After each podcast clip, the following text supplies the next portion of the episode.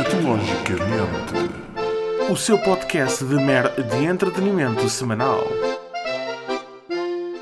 Bom dia, minhas flores de dia. Eu às vezes sinto-me perdido na vida e penso no jeitão que me daria ter uma banda sonora só para perceber o que está a passar. Sem dúvida que era muito mais fácil. O que se passa com estes anúncios que andam a passar na TV? Não era suposto simular em situações da vida real. Assusta-me ver para onde as coisas estão a caminhar é que são maus exemplos atrás de maus exemplos. Eu dou-vos já um deles. Ainda há pouco apareceu-me um anúncio ao Vicks Vaporub. Para quem não sabe, é aquele reino milagroso que esfregamos no peito quando estamos com gripe.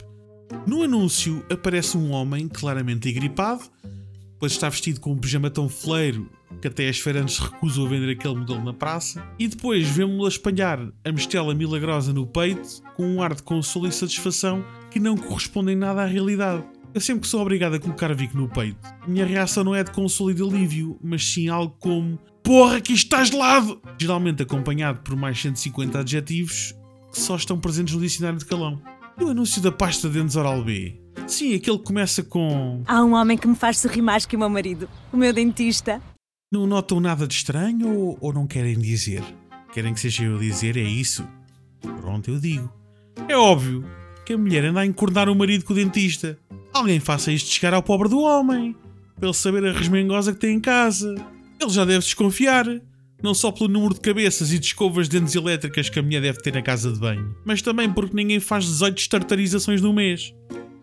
E depois há aqueles anúncios que vão evoluindo com os anos. Eu disse evoluindo. Desculpe, eu queria dizer que se vão degradando com os anos. Posso-vos dizer que acompanho de perto a carreira da Popota e começo a ter saudades da Leopoldina. E mais não digo as músicas do Ping Doce. Pensavam que me ia esquecer. Dos últimos três anúncios do Ping Doce, eu não sei qual deles merece o primeiro lugar no ranking das músicas mais irritantes de Natal. Eu tenho para mim, tendo em conta o volume com que as pessoas falam nos anúncios, que o grupo Jerónimo Martins já não trabalha com agências de marketing e comunicação, mas sim com lares de idosos. Eu sei que fica mais barato pagar com volumes de tubos de corega, mas se calhar isto está a ser um pouco caro aos portugueses é que já não há tímpano que aguente. Lembram-se de como começou?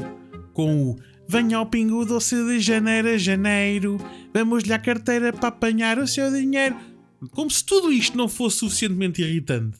O anúncio é acompanhado por uma data de alforrecas de aventais e boinas verdes e brancas, sempre com grandes sorrisos.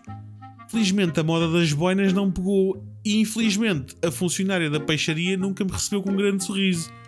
Aliás, sempre que eu tiro a senha da peixaria, eu penso imediatamente que vai ser desta vez que a mulher me vai espetar com um atum no focinho. Mas mesmo depois deste anúncio, o Pingo Doce pensou: espera, nós podemos ir mais longe. Mas como é que melhoramos um anúncio que para nós já está perfeito? Já sei! E se puséssemos outra pessoa a cantar no mesmo volume, mas num tom ainda mais agudo? Que ideia de gênio! Então, passámos do Venha ao Pingo Doce de janeiro a janeiro para Venha ao Pingo Doce de janeiro a janeiro. Mas este anúncio, pelo menos, já se aproxima mais dos espectadores, na medida em que também sentimos o tom da aflição presente na voz da cantora. Pois estes anúncios e termos levado com a pandemia em cima, eis que surge o Pingo Doce com mais um anúncio fresquinho, capaz de nos pôr a suar das orelhas. Sabem qual é, não sabem? Claro que sabem!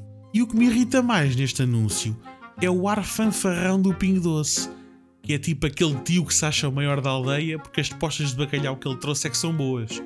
O resto são meras migas de paloco que não estão ao nível do seu apuradíssimo paladar. Mas na verdade, eu sinto que o Pingo Doce está a querer mais mérito do que o que tem na realidade. Por isso, e se me dão licença, vamos reformular o anúncio. Então e as músicas irritantes que nos rebentam os tímpanos? E as batatas fritas de pacote, que são uma verdadeira roleta russa de sal. Ah, e a moda de ter apenas uma caixa aberta quando estão 80 pessoas à espera para pagar. E os fantásticos podcasts curtinhos que alegram as pessoas no dia a dia. Não, não. Por acaso fui eu. Não querias mais nada, não? Escatologicamente, o seu podcast de mer de entretenimento semanal.